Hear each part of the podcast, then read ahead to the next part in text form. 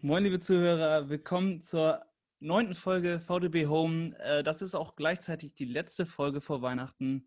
Und ähm, ja, hiermit heiße ich auch wieder drei Personen diesmal äh, willkommen. Erstmal die zwei alten Bekannten, einmal Kai und Kevin. Moin, wie geht's euch? Moin.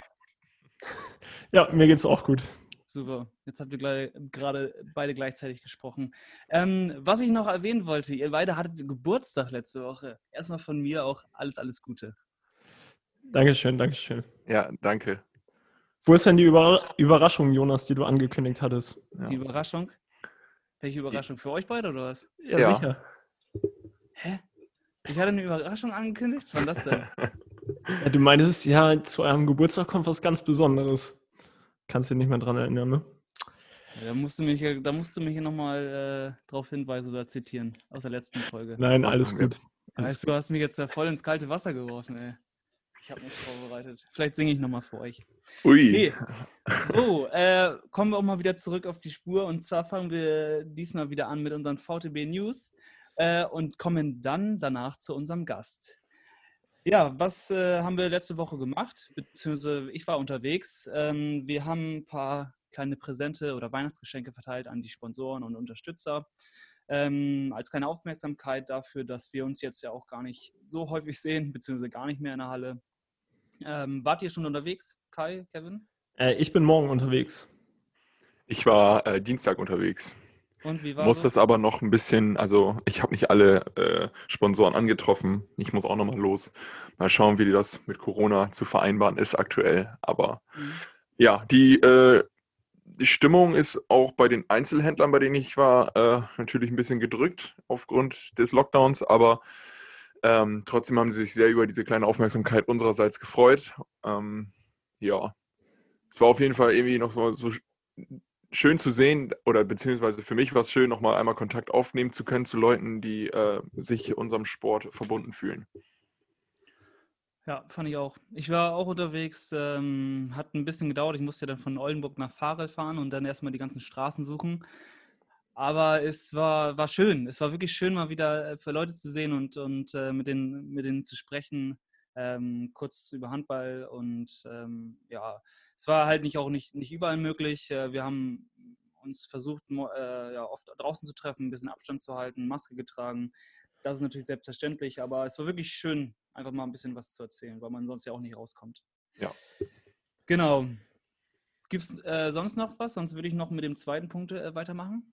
Nö, erzähl.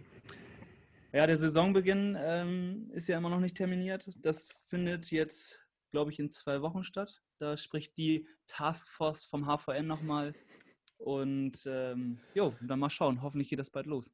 Ja. Weiß eigentlich irgendjemand, warum die sich so benannt haben oder wer die so benannt hat? Klingt einfach cool. Okay. Ähm, ich kann es dir auch nicht sagen. Ich glaube einfach, dass es nach was Wichtigem klingt. wichtig, ist, wichtig ist doch immer gut. Es muss immer gut klingen. Also ja, daher. genau. Okay, äh, damit wär, wären die VTB News eigentlich abgeschlossen, oder? Ja, sonst gibt es, glaube ich, aktuell nicht viel Neues, äh, was wir erwähnen können. Ja, Weihnachten steht vor der Tür. Alle fahren zu ihren Familien zurück nach Hause. Aber sonst, handballerisch ist gerade nicht so viel. Okay, dann äh, kommen wir zu unserem Gast. Ähm, ja, eigentlich, ich, ich wollte schon sagen Urstein, aber auf jeden Fall ein, ein jahrelanger Gast äh, und sollte eigentlich jedem, der ähm, lange in der Pfeilerhalle zu Besuch ist oder die VDB-Spiele gesehen hat, eigentlich ein Begriff sein. Ähm, ja, ich darf begrüßen äh, Ralf. Moin, grüß dich. Moin. Wie geht Hallo. es dir? Mir geht es ganz gut. Ich äh, dümpel mich so durch die Zeit. Man kann ja nicht so viel machen. Ansonsten freue ich mich auf Weihnachten. Meine drei Jungs werden dann hoffentlich da sein können. Ja, und so warte ich dann der Dinge, die da kommen. Wie wir alle, wie wir alle. Ja, wie, ja. ja also kriegst du die, die Zeit so ohne Handball, ähm, kriegst du die ganz gut rum oder ist es schwierig? Also, wenn ich ganz ehrlich bin, ich bin ein Mensch, der normalerweise einen sehr gefüllten Kalender hat in der Woche, weil ich viel neben meinem Beruf als Verwaltungsbeamter, ich arbeite im Rathaus der Stadt, ähm, abends unterwegs bin ähm, bei irgendwelchen Gremien. Ich bin in der Kirchenmusik sehr aktiv, äh, nebenberuflich. Und da sind dann Proben und was weiß ich alles, ähm, was so zu tun ist. Und äh, ich genieße eigentlich die letzten Monate dahingehend, dass vieles mal ein bisschen ruhiger ist. Sonst ist das schon mal schnell auf der Überholspur. Was mir allerdings fehlt, das ist der Sonnabend in der Altjörner Halle. Das muss ich schon sagen. Ja, wie, wie uns allen dann wahrscheinlich, ne? Ja. Ist so ein, so, fest, ein, fester Termin, der da flöten gegangen ist. Ja. Das stimmt leider. Ähm, um dich einmal kurz vorzustellen, beziehungsweise du hast ja eben schon gesagt, dass du ähm, im im Büro arbeitest und äh, wo sitzt du eigentlich in wo sitzt du eigentlich in der Halle, um einfach mal äh, den Leuten zu sagen, ähm, ja, wo können wir wo können wir dich antreffen? wo kannst du die Autogramme bald abholen? Nein, aber zu schreiben gibt es bei mir in der Tat sehr viel. Also ich sitze oben so in der Mitte, wenn man die Treppe hochgeht, die Haupttribüne und dann drittletzte Reihe, ziemlich nah am Gang ähm, da sitze ich eigentlich seit Jahrzehnten und äh, ja, gucke das da von oben immer sehr schön an. Ich sitze immer noch nach dem Spiel sehr lange da, weil ich eine Eigenart habe, Handball vielleicht etwas anders zu gucken als andere Zuschauer. Denn äh, ich schreibe den ganzen Spielverlauf mit. Ich bin schon oft gefragt worden, ob ich für die Zeitung schreibe. Ich habe das mal vorübergehend gemacht ähm, für die zweite ähm, vom VTB vor vielen Jahren aber nur äh, kurze Zeit. Aber ansonsten mache ich das tatsächlich nur für mich alleine. Und ähm, dieser Spielbericht, den ich mitschreibe, der ist sehr viel umfangreicher als das, ähm, was man so ähm, bei Nu Liga oder sonst wo ähm, sehen kann. Zum Beispiel, wenn ich mal erwähnen darf, im letzten und einzigen Heimspiel. Nicht? Da steht dann eben drin, nach vier Minuten und sechs Sekunden das 1 zu 2 von Kevin Langer, rechts außen Heber, hinter Rückpass von Jonas Rode von Rückraum rechts. Äh, Wahnsinn. So, Echt jetzt? Tatsächlich? tatsächlich? So steht es drin. Und so, okay. die, so laufen die Berichte ab, äh, wann welcher Torhüter äh, von wem hält, von welcher Position, wann ein Abwehrblock äh, passiert und so weiter. Das steht ja alles drin. Ähm, und ähm, ja, dadurch gucke ich vielleicht oder nehme die Spiele vielleicht ein bisschen intensiver auf als andere Zuschauer und habe also sehr viel im Gedächtnis, was so gelaufen ist. Diese Berichte, das mache ich seit etwa 40 Jahren, ähm, habe ich alle gesammelt. Die gibt es noch und ähm, ja, es ist einfach schön, ab und an immer mal wieder sich so ein Spiel vorzunehmen und zu gucken, was gelaufen ist. Und so bleiben ganz viele Tore vor allen Dingen in Erinnerung. Ich bin baff, echt. Ja, also, ich auch. Wahnsinn. Ich also gerade die Worte. So detailliert hätte ich jetzt nicht. Also ich wusste, dass du viel mitschreibst, aber dass das so detailliert ist, wie ein Tor entsteht. Wenn du jetzt noch wüsstest, wie unsere Spielzüge intern heißen, dann könntest du das ja auch noch mit aufnehmen. Nee, weiß ich natürlich nicht. Also das steht jetzt, wie muss ich sagen, nicht unbedingt bei jedem Tor. Aber wenn äh, ein vernünftiges Anspiel ist, also äh, für die Kreisläufer, der steht immer, von wem der Pass kommt, weil so etwas für mich auch dazugehört ein Mitspieler, der ein Tor vorbereitet, der das Auge hat für einen Mitspieler, das gehört einfach mit zum Handball dazu. Das ist nicht nur der, der das Tor macht. Oh, da, da würde mich mal interessieren, welchen Namen du da ähm, besonders oft aufschreibst bei Kreisläufer anspielen. Ähm, bei Kreisläufer anspielen, also ähm, das verteilt sich im Augenblick eigentlich relativ ähm, viel. Jetzt muss ich mal gucken. Hier von dem letzten Bericht hat es da äh, da gab es nur ein Tor vom Kreis. Ja, ist ja auch, ist ja auch oft so. Ja, da, da brauchen wir nicht mehr zu, zu sagen, Ralf. Also es, es gibt schon äh, verschiedene Leute. Also ähm, Renke Bitter, den habe ich immer mal drauf. Ähm, der sieht schon, der hat sich, hat sich ein gutes Auge erworben, sage ich mal, beim Handballspielen. Das muss ich schon sagen. Also das äh, ist einer derjenigen, ja. ja Aber also, es verteilt. Wenn er will, dann äh, kann er das auch, ja. Wenn er das hier jetzt, wenn er das jetzt hört, du, der, den kriegst du nicht wieder auf den Boden zurück. Da gibt es nur noch Anspieler an den Kreis, ja. oder was? Ja. Der brüstet sich damit jetzt in jedem Training, da kannst du genau. davon ausgehen. Äh, Ralf, schreibst du denn nur unsere Tore mit oder schreibst du dann auch von den Gegnern irgendwelche besonderen Aktionen auf? Ähm, also vom Gegner ist es ein bisschen sparsamer, muss ich schon sagen. Ähm, da kommen also nicht die Anspieler an den Kreisläufer dazu, weil ähm, die sehe ich ja nur einmal in der Saison, die Gegner. Das muss ich jetzt nicht unbedingt haben. Aber wenn da was Außergewöhnliches dabei ist, ähm, dann kommt das natürlich auch damit da rein. Ja, klar. Und krass, krass, dass du das 40 Jahre schon machst. Das ist ja äh, Hammer. Hast du bei Lager 3000 dir irgendwie so, eine, so, eine, so ein Archiv angemietet oder wie machst du das? nee, nee, nee, das liegt alles in großen Stapeln bei mir. Ich muss das eigentlich mal durchsortieren, alles. Aber irgendwann, ähm, ich habe mir so vorgenommen, eigentlich, wenn so 50 Jahre, ähm, jetzt haben wir ja die Trikots gehabt, 1974 so, der wäre so 50 Jahre, 2024, wäre eigentlich mal so ein Anlass, um mal ja, die ganze Zeit, die ich hier habe, so eine zusammengefasste Statistik auch rauszugeben oder sowas. Ja. Ne? Das wäre total klasse. Digi ja, digitalisieren vielleicht, dann ist es. Äh, ja, genau, das dann alles, äh, wieso, ja, ja. Wahnsinn. Boah, echt ähm, krass. Wann hast du denn dein erstes Spiel in Aljürden gesehen? Also, wie kam es da denn zu? Oder hast du schon ähm, direkt von Anfang an mitgeschrieben? Äh, nein, ganz von Anfang an nicht. Das erste Spiel, das kann ich auch ziemlich genau sagen, das war im Januar 1976. Da war ich gerade elf Jahre alt. Das war übrigens nicht in der Altjürdener Halle, sondern in der Arngaster Halle. Da gab es nämlich ein Freundschaftsspiel. Damals war der VTB noch in der Oberliga, bevor dann der Weg in der Regionalliga, das war, war ja damals noch die zweithöchste Spielklasse, begann und dann immer so zweite Liga, dritte Liga äh, bis jetzt wieder in die Oberliga zurückgeht.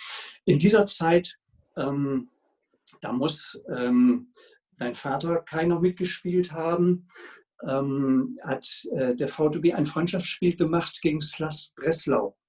Halbzeit 11 zu 15, Endstand 21 zu 29. Ähm, ein wahnsinnig gutes Spiel von Farel. Sie führten sogar am Anfang 4 zu 2. Und da bin ich durch einen Freund mitgekommen. Ähm, damals war der Standardtorhüter Heiko Ostertun nicht dabei. Ähm, der später jahrelang sehr gut im ähm, Fahrer Tor gestanden hat. Aber da tauchten schon so die ersten Handballgrößen der Welt auf. Bei Breslau spielte damals nämlich zum Beispiel Jesse Klempel, der später in Göppingen dreimal hintereinander Bundesliga-Torschützenkönig geworden ist in den 80er Jahren. Und der hat da seine Anfangslaufbahn genommen. Der musste also 23 oder 24 gewesen sein. Und das ist das erste Spiel ja, vor ausverkaufter Halle, damals ähm, in der Angaster Halle. Und äh, dann erst später, äh, ein Jahr später war ich dann in Altjürden, als es um den Abstieg in der ersten Saison in der Regionalliga ging. Äh, ja, da ging das dann eigentlich los. Was heißt denn äh, ausverkauft? Wie viele Zuschauer waren damals da in der Halle? Ja, die Halle, Angaster Halle fasste so äh, 650 Zuschauer, äh, ganz grob. Ich weiß noch, dass mein Vater damals, ähm, die haben uns klammheimlich, ich und mein Bruder, Handballkarten gekauft. Sie kosteten 6 Mark, ein Sitzplatz von unserem geringen Taschengeld. Mein Vater war ziemlich ärgerlich, dass so verschleudert ihr euer Geld. Und dann saßen wir da unten in der zweiten Reihe auf der Haupttribüne ähm, und kurz vorm Spiel ging, fielen uns die Augen aus, denn wer stand auf der anderen Seite oben auf den Stehplätzen? Mein Vater. Der guckte sich das Spiel dann nämlich auf den letzten Drücker auch noch an. Ja, so war Hast du denn äh, da dann auch schon mitgeschrieben oder? Nein, ähm, das ging erst ähm, so etwa ab 1980 los. Okay. Aber Wahnsinn. Ich habe was... nur gemacht für die Torschützen, ja. ja. Das, das wohl, ja aus was für einem Gedächtnis du das holst. Also mit elf Jahren, da wüsste ich jetzt nicht mehr, was ich da, äh, was für ein Handballspiel ich da geguckt habe. Das ist der Hammer. Ähm, wow. Ähm, ja, äh, also, dass ich das so genau weiß, hängt damit zusammen. Ich habe im Jahr 19, oder für das Jahr 1976 äh, zum ersten Mal einen kleinen Taschenkalender geschenkt bekommen.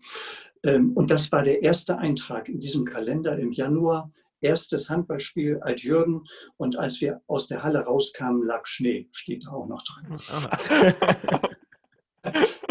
Geil. Nicht schlecht, ey. Unglaublich. Das heißt, wenn du 1980 angefangen hast zu schreiben, dann müsstest du ja 16 gewesen sein. Ist das richtig? Ähm, ja, etwa. Hm? Wahnsinn. Hast du denn selber äh, auch Handball gespielt oder hat dich das einfach nur fasziniert zu sehen? Nein, also ich ähm, habe Handball gespielt, bin aber nie eine große Leuchte gewesen. Ähm, ich habe ähm, das weiß ich in der Tat gar nicht so genau, wann ich angefangen habe. Das muss auch so 75 etwa gewesen sein.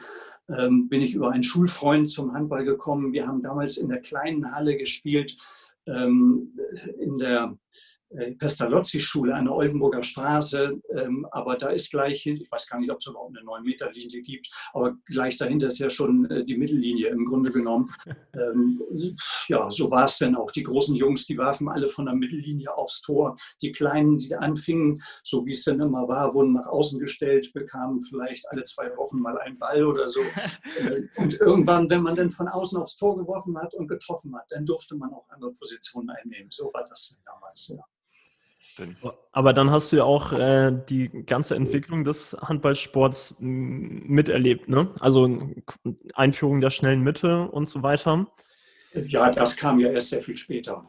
Ähm, genau. Also der Handball früher, gerade in den 70er Jahren, wenn man das so vergleicht, ähm, also was heute für eine Dynamik in der Oberliga drin ist und das, was es damals gewesen ist, kann man überhaupt nicht vergleichen. Ich weiß nur, der, der Stefan Kretschmer, der, der ähm, Nationalspieler da, der hat immer gesagt, da gab es doch nur drei Leute oder zwei, die aus dem Rückraum werfen konnten, als er Spieler war. Wir von außen, wir konnten noch gar nicht von neun Meter werfen.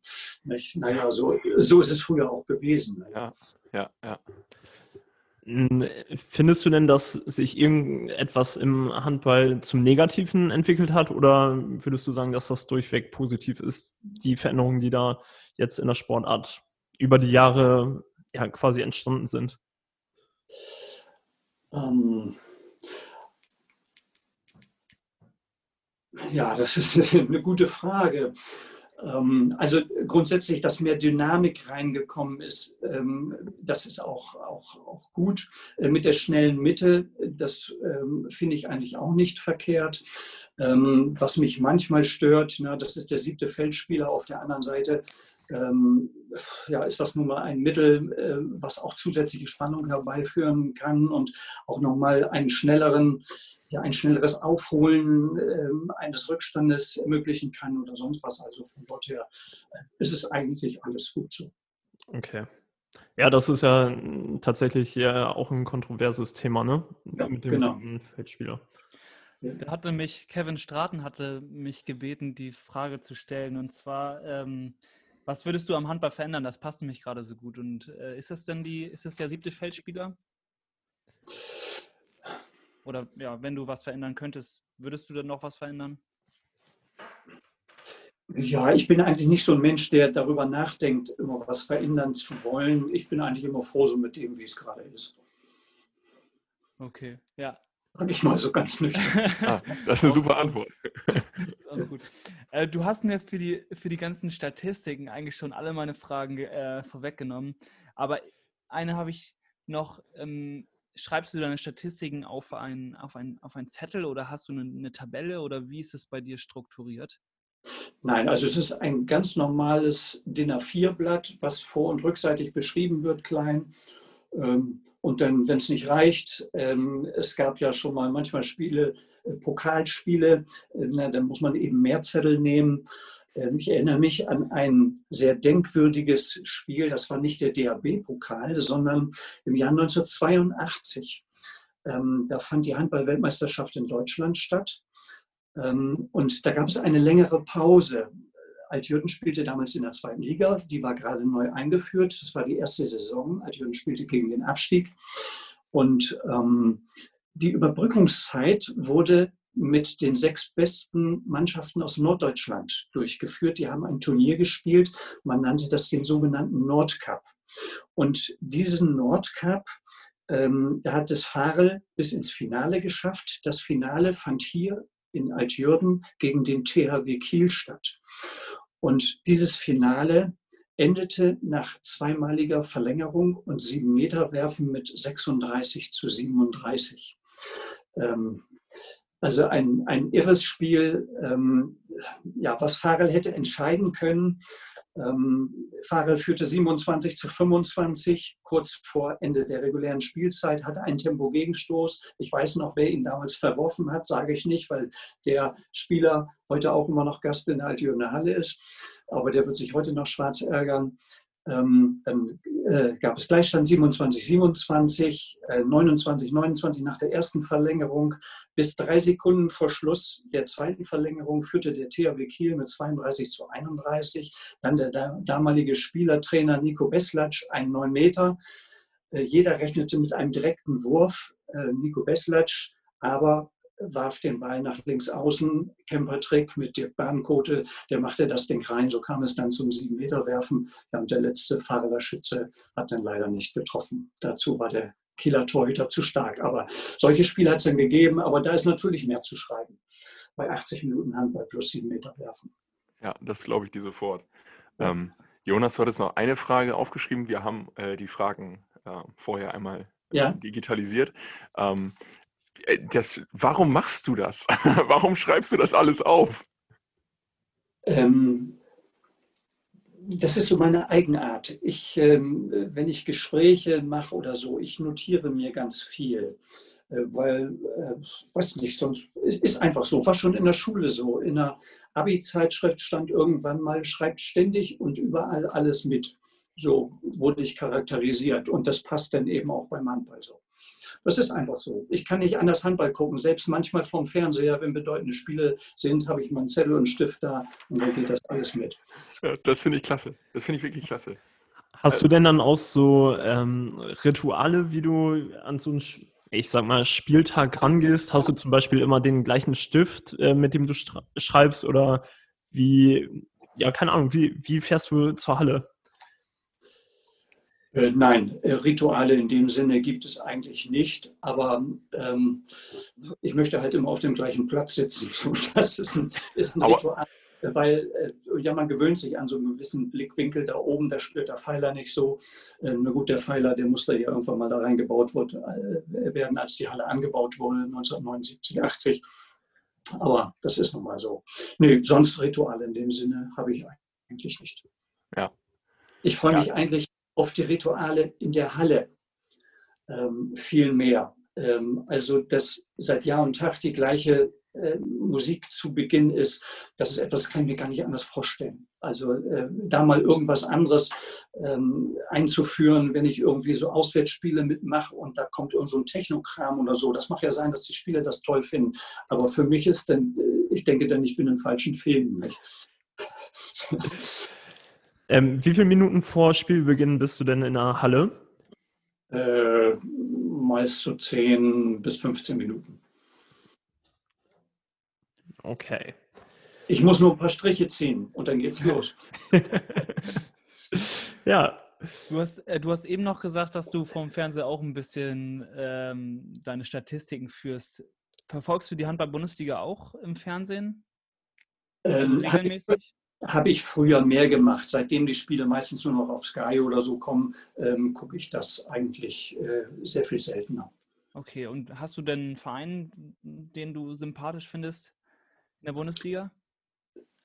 Ähm, das hört sich jetzt so ein bisschen Bayern München mäßig an, aber ich bin tatsächlich ähm, immer ein Anhänger des THW Kiel gewesen. Ähm, hängt vielleicht auch damit zusammen, weil ich habe mal ähm, mit unserem ältesten Sohn, ähm, ein, äh, als der Jugendhandballer äh, war, ähm, war ich Betreuer dieser Mannschaft und äh, wir hatten das außerordentliche Glück, einen ganz tollen Jugendtrainer zu haben. Das war Bernd Schwenker, der hier früher auch in Fahre Handball gespielt hat, einer der besten Linksaußen, den wir hier jemals hatten.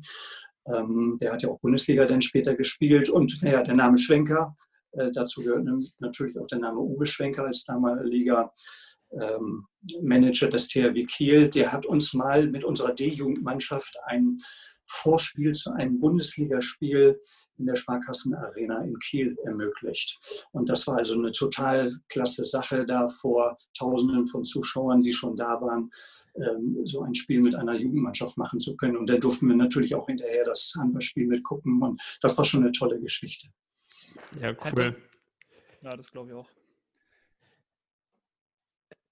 So, ich bin wieder da. Hallo. Oh, okay, wir hatten kurz technische Probleme. Kevin, schön, dass du wieder da bist. Aber ja, wir haben äh, in der Zwischenzeit weitergequatscht.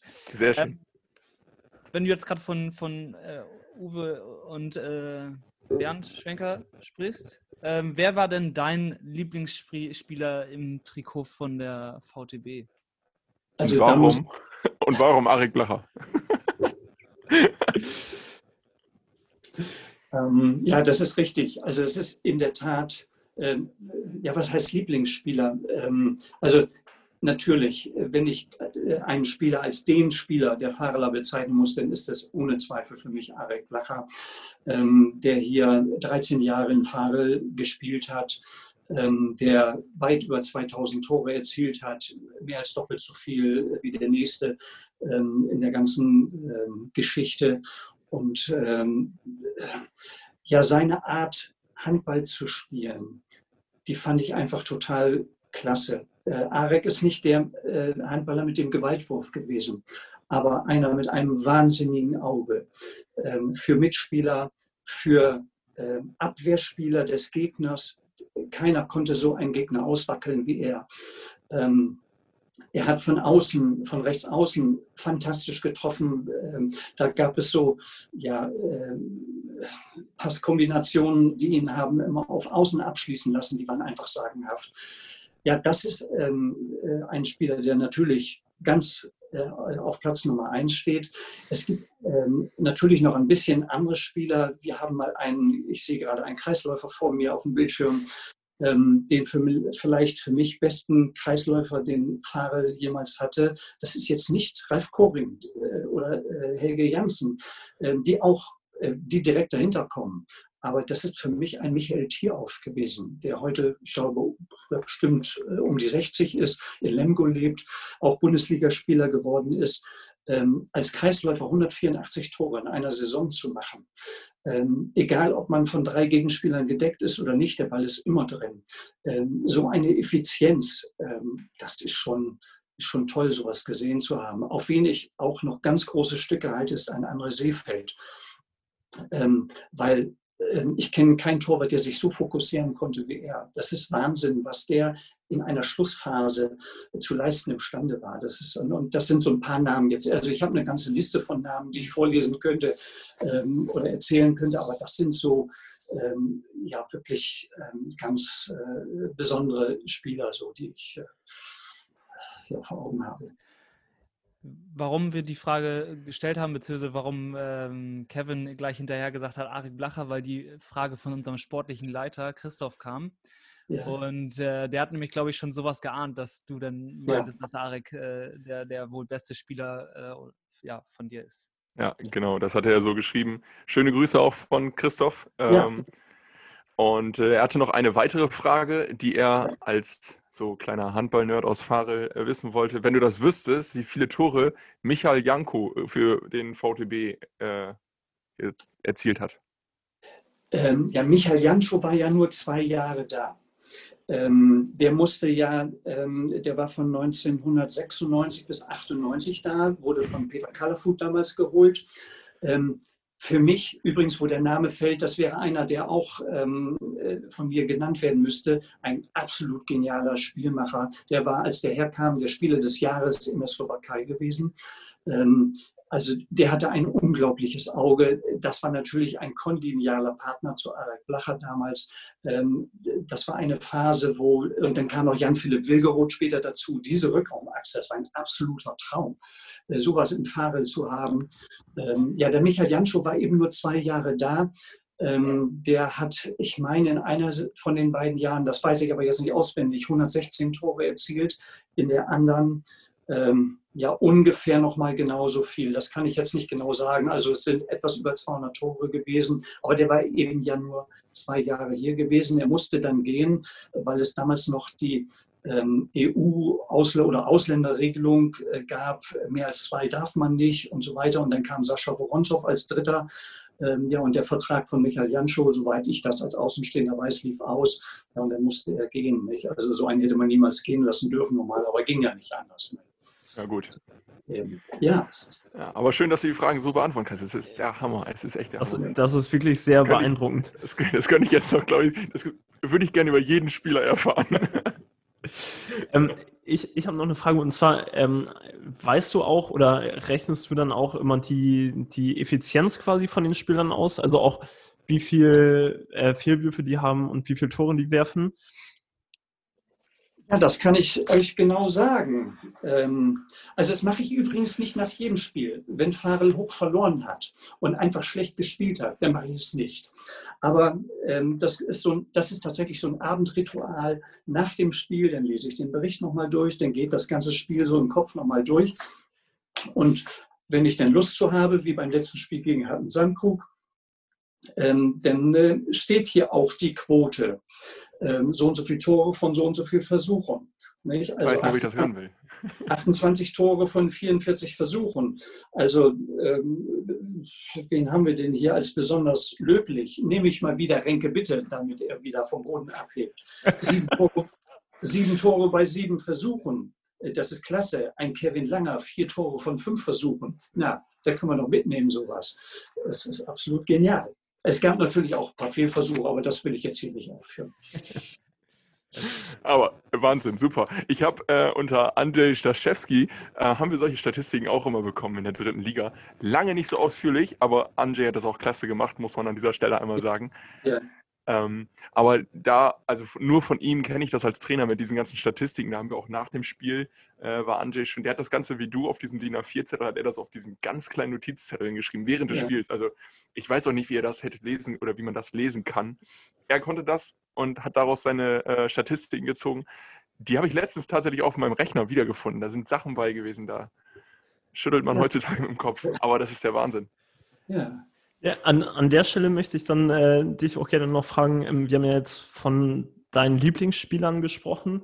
Ähm, hast du auch einen Lieblingstrainer, den die VTB hatte oder hat? Oder ja. Ähm, also ein Lieblingstrainer. Ähm, nun ist das etwas, da das meiste sieht man ja nicht, sondern äh, von einem Trainer, sondern das macht ihr in der Kabine, das macht ihr beim Training. Ähm, mich hat immer beeindruckt, ähm, wenn ein Trainer in der Lage war, ähm, ja in der 50., 55. Minute solche Impulse von der Bank zu geben, dass ein Spiel noch gedreht werden kann. Ähm, und ähm, also ein Peter Kallerfoot der konnte so etwas. Ähm, der war manchmal vielleicht ein bisschen ungnädig mit jüngeren Spielern. Ähm, die durften nicht so viele, viele Fehler machen wie ältere Spieler. So war immer die Wahrnehmung auf der Tribüne. Aber der konnte so ein Spiel einfach lesen und ähm, ja, der wusste am Schluss, was zu tun ist, um doch noch erfolgreich zu sein. Das war so einer, ja, wir haben früher einen Trainer gehabt, der sicherlich auch in seinen Trainingsmethoden heute umstritten wäre, Nico Beslac. Das war so ein ganz genialer ähm, ähm, Spielmacher auch. Ähm, ja, der konnte mit seinen Jungs unheimlich Konditionen bolzen. Farrell hatte die Eigenart, in den 80er Jahren jeden Gegner in den letzten zehn Minuten zu überrennen. Das war ganz egal, ob das Bundesliga-Absteiger oder sonst was waren, die haben ja alle eine Klatsche bekommen. Äh, oder fast alle. Nicht? Also das war so ein, äh, und immer nur mit acht Feldspielern oder so. Das spielt überhaupt keine Rolle. Farrell äh, war eine Mannschaft mit der besten Kondition immer in der Liga. Also das war so einer. Ja, und das war natürlich auch ein absolutes Schlitzohr auf dem Platz. Nicht? Also der konnte Gegner auswackeln, ohne sich auch nur einen Zentimeter von der Stelle zu bewegen. Das war einfach genial, was er drauf hat. Okay. Ähm, du hast ja auch ähm, nach den Spielen gehst ja dann auch mal runter und äh, schnackst mal mit den Spielern oder Trainern. Ähm, ist dir da irgendwie ein Gespräch besonders in Erinnerung geblieben, was du da mal geführt hast? Also, äh, mit wem ich mich ausgesprochen gerne unterhalten habe. Also, erstmal vielleicht prinzipiell vorweg. Ich finde es einfach toll, dass diese Möglichkeit besteht. Und ähm, das ist für mich so zum Beispiel der ganz große Unterschied zwischen Handball und Fußball. Dieser direkte Kontakt zu den Spielern ähm, und kein Spieler ist sich zu schade, irgendwie mit einem ganz normalen Zuschauer zu unterhalten. Da ist keiner irgendwie ein Star oder sonst was. Das finde ich einfach total klasse äh, von euch allen, dass ihr das immer so ja, unkompliziert auch ermöglicht. Ähm, ich habe mich mit vielen Spielern gerne unterhalten, mit einem ganz besonders. Ähm, das ist Martins Liebergs gewesen.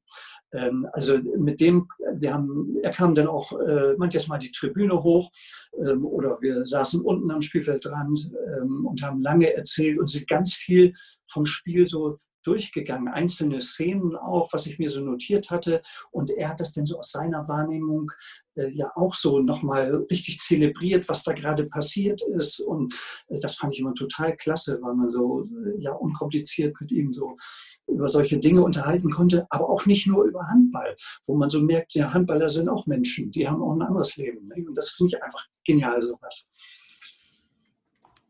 Ja, das machen wir, glaube ich, auch alle ganz gerne. Also jetzt mal aus unserer Sicht, wir kommen auch mega gerne zu euch. Äh, also ich kann jetzt, glaube ich, nur aus unserer Perspektive sprechen und ich glaube, dass jeder von uns Spielern das gerne macht. Ähm, wir freuen uns immer, wenn jemand auf uns zukommt oder wir auf die äh, Zuschauer zukommen kann und sagen kann, ey, wie, oder wir nehmen auch gerne mal die äh, Wahrnehmung von euch dann auf, direkt ja. nach dem Spiel. Ja, und, und allein, dass wir da diesen mobilen Tresen haben, der in die Halle gefahren wird, das bringt ja auch schon äh, einfach so einen Anlaufpunkt, wo man sich dann treffen kann und äh, schnacken kann. Ich finde das, also ja, das ist halt auch was, was mir tatsächlich an den ganzen Spielen fehlt, dass man danach einfach nochmal schnacken kann, ein Bierchen zusammen trinken kann und ja.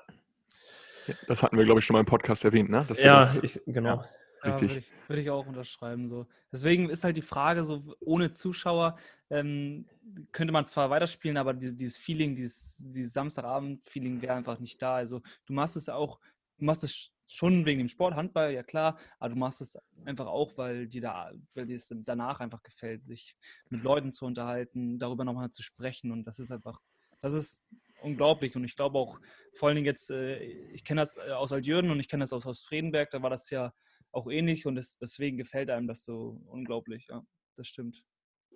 Ja, das finde ich eigentlich auch ähm, eine sehr schöne Sache, wobei ich nicht einer bin, der mich so in die Massen hinein äh, begibt und dann da so seine Gespräche führt. Ich mache das dann mehr so am Rande. Aber es setzt eigentlich das fort, ähm, was so während des Spiels schon passiert. Die Altjürgener Halle ist in besonderer Weise davon gekennzeichnet, für mich immer so empfinde ich das, dass ein Funke direkt überspringt von der Tribüne aufs Feld und genauso auch andersrum vom Feld auf die Tribüne. Es gibt so viele Hallen, wo man das Gefühl hat, man sitzt ja wie hinter so einer Plexiglasscheibe und da unten spielen welche und da oben sitzen welche und das hat irgendwie gar nicht viel miteinander zu tun. So.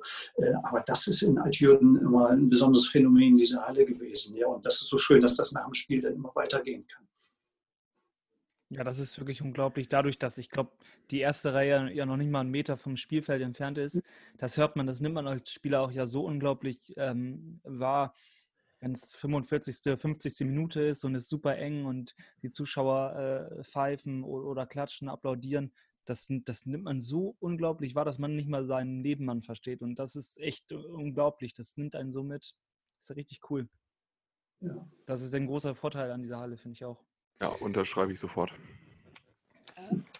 Ähm, wenn du jetzt, ich habe mir ja noch eine Frage äh, aufgeschrieben, weil du ja eigentlich zu jedem Spiel äh, eine Statistik hast. Hast du eigentlich irgendein Spiel mal verpasst und äh, wenn ja, warum? Ähm, also es kommt selten vor, aber es kommt natürlich vor. Ähm, ich erinnere mich, dass ich mal zu einer Hochzeitsfeier musste. Äh, so, dann geht es nicht. Oder wenn ein Besuch geplant ist, na, jetzt sind meine Kinder äh, weit weg ähm, und dann ist das lange anberaumt ähm, und es passt nicht an anderen Wochenenden, ja, dann muss ich das in Kauf nehmen.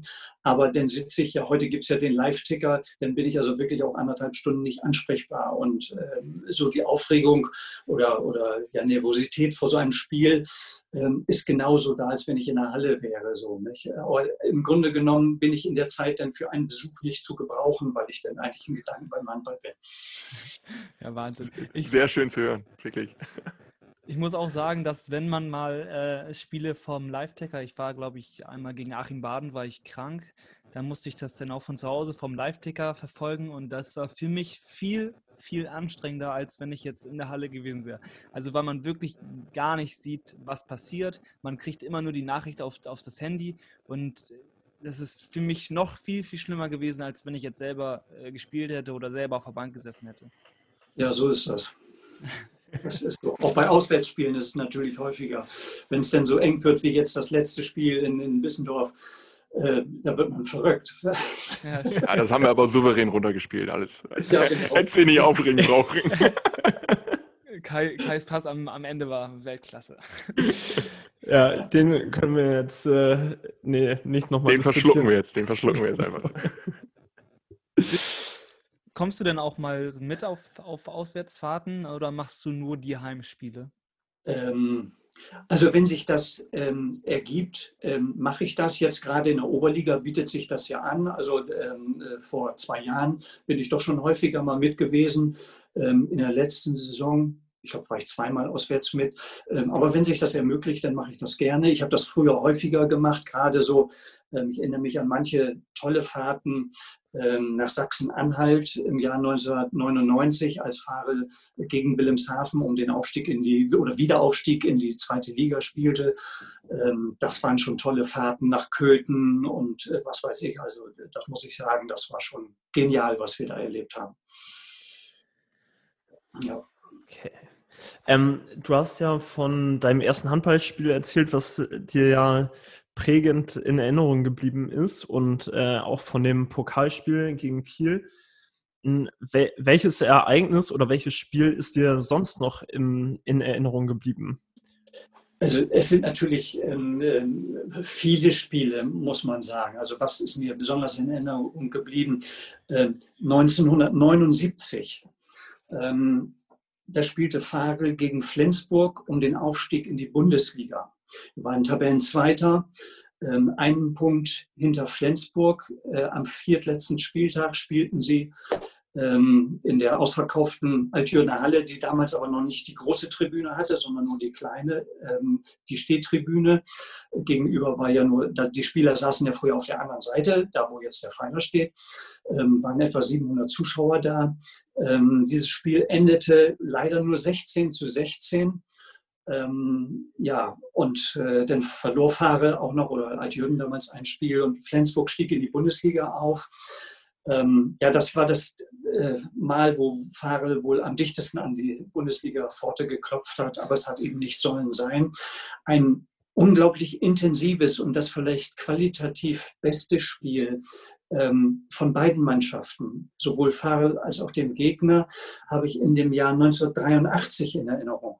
Da war Farel gerade abgestiegen aus der zweiten Liga, kämpfte um den Wiederaufstieg in die zweite Liga, spielte zu Hause gegen Hameln die Halle ist so voll gewesen wie seitdem niemals wieder. Ähm, man muss auch bedenken, früher standen, ich weiß nicht, bald hunderte von Zuschauern noch hinter den Toren. Das gibt es ja heute nicht mehr. Die Sitzplätze sind heute ganz klar durchnummeriert und abgezählt. Ich kann mich noch erinnern, Pop Gefechter als Hallensprecher damals sagte, eine halbe Stunde vor Spielbeginn, 20 Minuten vor Spielbeginn und man konnte wirklich keinen Zentimeter mehr nach rechts und links rücken. Bitte rücken Sie noch enger zusammen. Es sind noch hunderte Zuschauer draußen. Ich weiß nicht, also es werden mehr als 1600 Zuschauer gewesen sein. Ähm, ich, ich, weiß nicht, wie viele es wirklich gewesen sind, aber die Halle war sowas von voll, habe ich nie wieder erlebt in Altjürgen. Sie war auch später immer ausverkauft, aber da war sie wahrscheinlich doppelt ausverkauft. Dieses Spiel ähm, Hameln war Tabellenführer, Altjürgen Tabellenzweiter mit vorhin schon erwähnten Nikola Beslatsch, Michael Tierauf am Kreis. Keiner der beiden Mannschaften hat sich getraut, überhaupt einen Auswechselspieler auf die Platte zu bringen. Die haben so komplett durchgespielt. Ähm, bei Hameln spielte der großartige Danilo Lonkovic, der vorher noch in Altjürgen gespielt hat und hier ein absoluter Publikumsliebling gewesen ist und wenn er heute in die Halle kommt, immer noch ist. Ähm, der wird immer noch umjubelt. Und ähm, ja, die haben also so intensiv gespielt. Farel hat das Spiel 27 zu 25 gewonnen. Ich sehe noch Michael Thierauf damals am Schluss. Ähm, und Lonkovic vergab einen Meter kurz vor Schluss, muss ich an dieser Stelle sagen. Also das war ein sehr, sehr intensives, unglaublich hochklassiges Spiel, obwohl es nur dritte Liga war. Dann natürlich das Nordcup-Spiel. Ein Spiel in Bremen ein Jahr später, 1984 oder Ende 83, nee, Moment, das war im Dezember 1983, Farel in Gramke 18 zu 18. Farel verlor danach kein Spiel mehr und stieg wieder in die zweite Liga auf. Aber ein Spiel, Jürgen hatte ein paar sieben Meter verworfen. Nikola Beslac am Knie verletzt, saß draußen, konnte nicht mehr rein. Kurz vor Schluss kriegt Farel einen sieben Meter. Was macht Farel? Spiel wird unterbrochen. Sie tragen ihren Trainer Nikola Beslac zum sieben Meter. Der wirft das Ding rein zum 17-17 Ausgleich und man trägt ihn wieder hinaus. Also solche Szenen äh, hat es denn ähm, gegeben. Ein Spiel, was mir in Wilhelmshaven sehr in Erinnerung geblieben ist, ich habe nie eine Halle gesehen, die so gedampft hat wie an diesem Spieltag.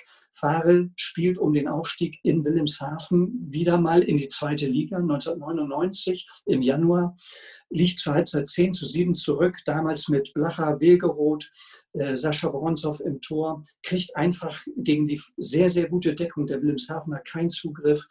Ähm, in der zweiten Halbzeit wie Phönix aus der Asche, dreht Adjön das Spiel, gewinnt am Ende 24 zu 19.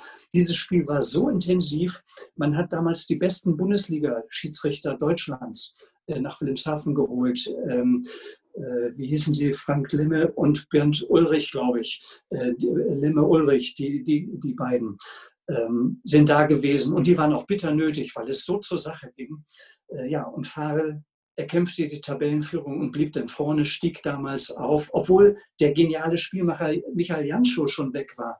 Aber ähm, da kam dann Christian Brecht und da hat sich etwas bewahrheitet, was ja bis heute eigentlich gilt. Nicht immer die, die ähm, besten Einzelspieler machen die beste Mannschaft, sondern das beste Zusammengehörigkeitsgefühl. Und das hat sich in, äh, in dieser Saison einfach bewahrheitet. Farel war so klasse eingespielt. Ähm, ja, so ist es einfach gewesen. Nicht? Das waren so tolle Spiele. Ein Spiel, wo wir kurz vor Weihnachten spielen, muss ich, äh, stehen, muss ich erwähnen. Farel spielt gegen den unangefochtenen Tabellenführer ähm, der zweiten Liga, Stralsund, am zweiten Weihnachtstag. Ich als Kirchenmusiker ähm, ähm, stehe noch in der Schlosskirche mitzusingen. Wir haben das Weihnachtsoratorium aufgeführt von Jörn Sebastian Bach.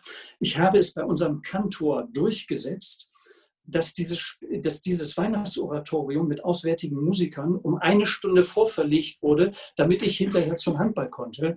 Das hat er gemacht, ähm, die ganze Planung. Und dann äh, Stralsund hat extra darauf bestanden, das war übrigens am 26.12.2007 dieses Spiel, Stralsund hat darauf bestanden, ähm, unbedingt Weihnachten spielen zu wollen. Farel wollte das verlegen und sagt, machen wir nicht. Äh, waren eigentlich ziemlich ärgerlich, in der Weihnachtszeit spielen zu müssen. Und dann kommt Stralsund hierher, die Halle brechend voll.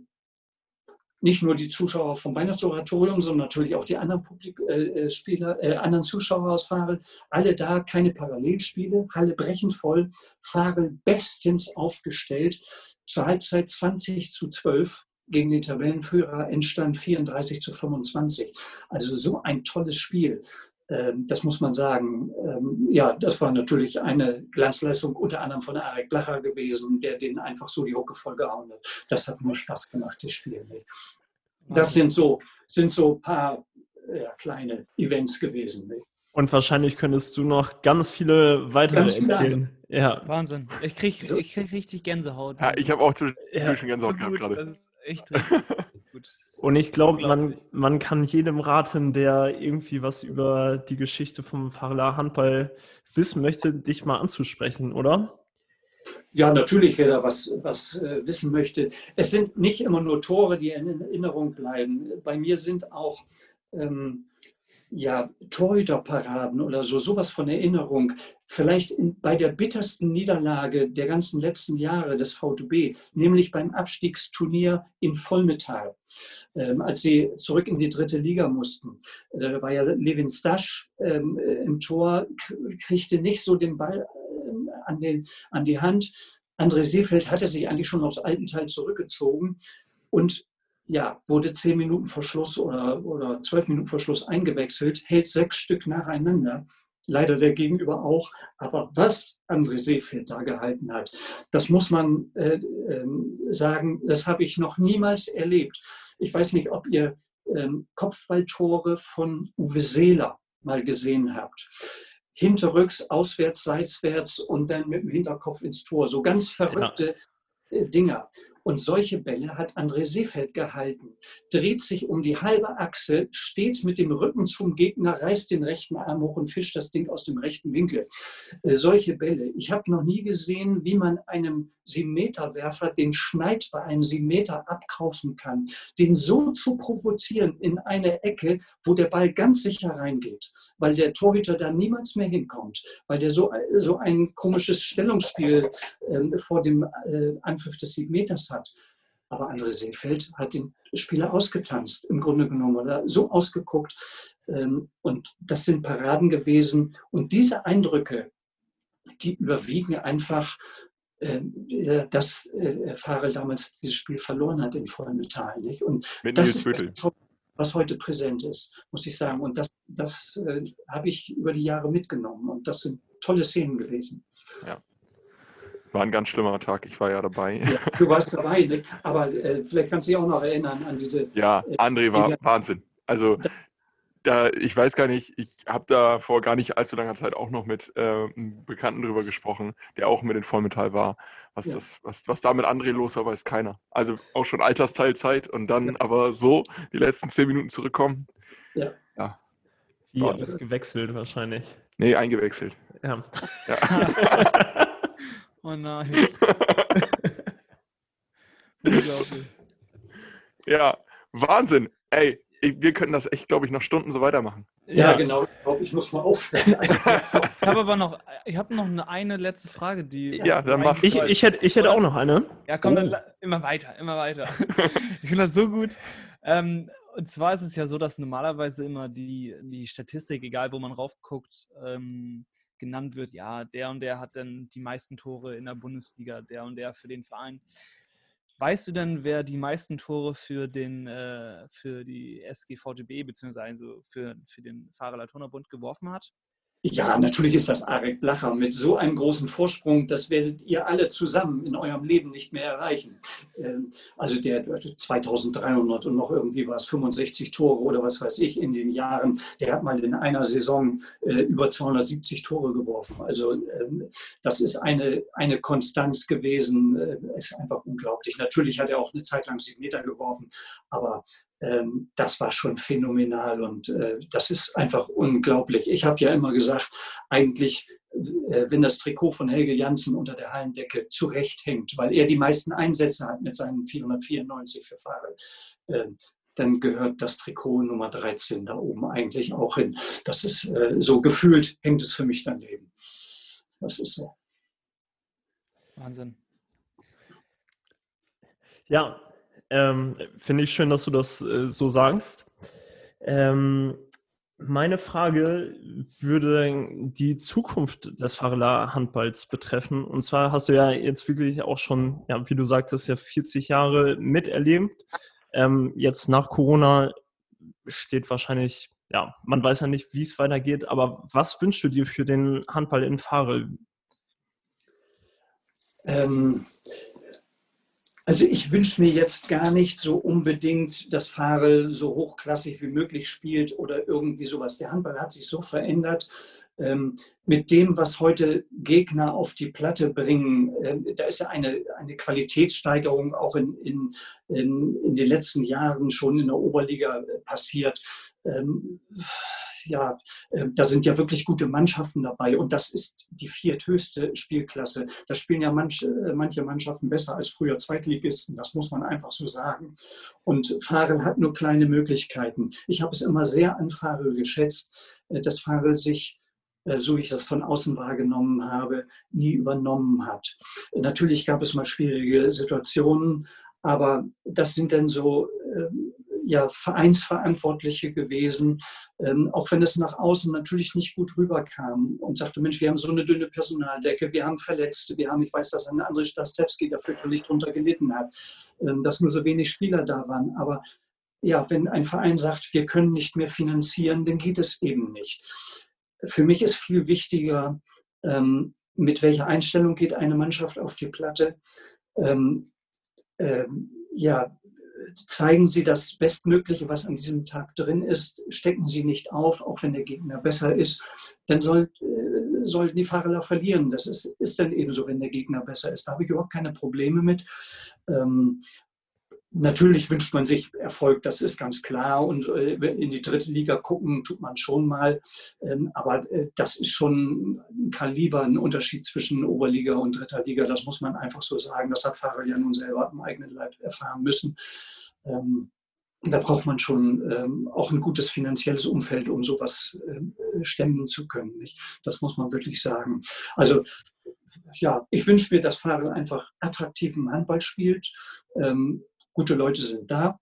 Ähm, das finde ich immer, äh, immer gut. Ich habe mich so wahnsinnig, ich freue mich immer, ähm, und da gab es ja einige im Laufe der Jahre, wenn gute Spieler irgendwann mal nach Farre zurückkommen. Ähm, als ich das mitbekommen habe, ein Lukas Kalafut kommt zurück, ähm, ich konnte mich tagelang nicht wieder einkriegen, äh, weil das hat mich so begeistert und fast zu Tränen gerührt, dass ich gesagt das kann überhaupt nicht ähm, überhaupt nicht sein. Ich habe mich noch so erinnert an das letzte Spiel von, von äh, Lukas, bevor er nach Wilhelmshaven gegangen ist. Elf Tore gegen Hagen beim 26 zu 21. Ähm, und das sprachen wir noch hinterher. Ich sag, und er sagte damals, wie man es denn so sagt, naja, vielleicht haben wir uns ja nicht das letzte Mal gesehen. Äh, so nicht. Und ähm, natürlich sagt man das dann so, aber äh, dass das wahr wurde, weil diese Orte, äh, Worte waren mir so im, im Ohr. Ähm, und ich sage, das ist einfach einfach toll. Ähm, so etwas, das freut mich. Und das haben andere Spieler auch gemacht, an Ralf Koring, an Jan Philipp Wilgeroth. Wer weiß, wer hier noch alles wieder zurückkommt. Ja, da sind wir ganz gespannt. Und natürlich auch gespannt, wann, wann wir uns dann endlich alle wieder in der Halle sehen und äh, den Sport zelebrieren können. Genau. Ja. War es das oder habt ihr noch eine Frage? Wenn es danach geht, Jonas, wenn es danach geht, ich hätte noch so viele Fragen. Vielleicht, vielleicht machen wir das es einfach die, so.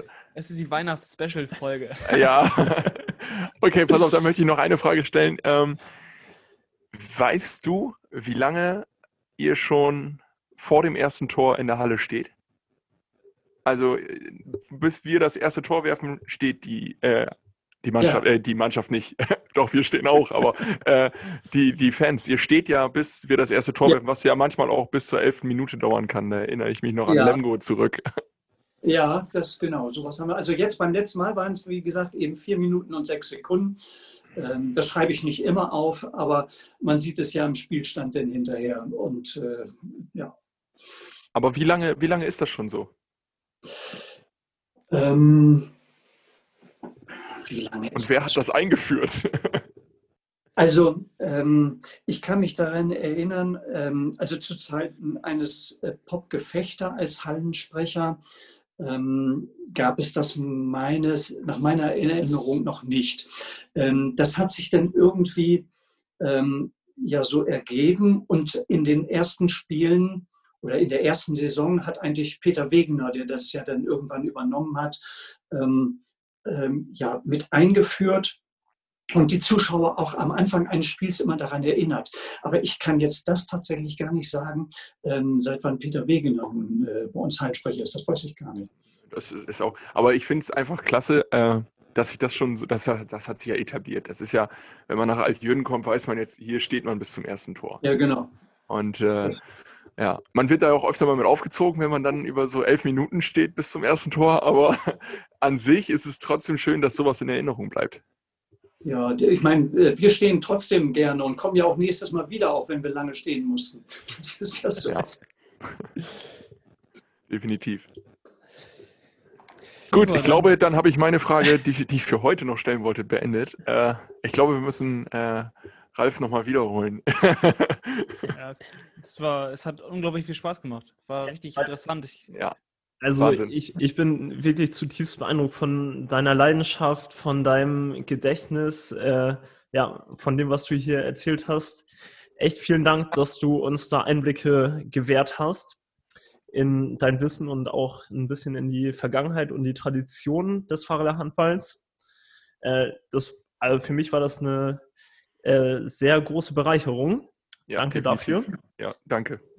Ähm, genau, und dann hoffen wir, dass wir uns ganz bald in der Halle wiedersehen.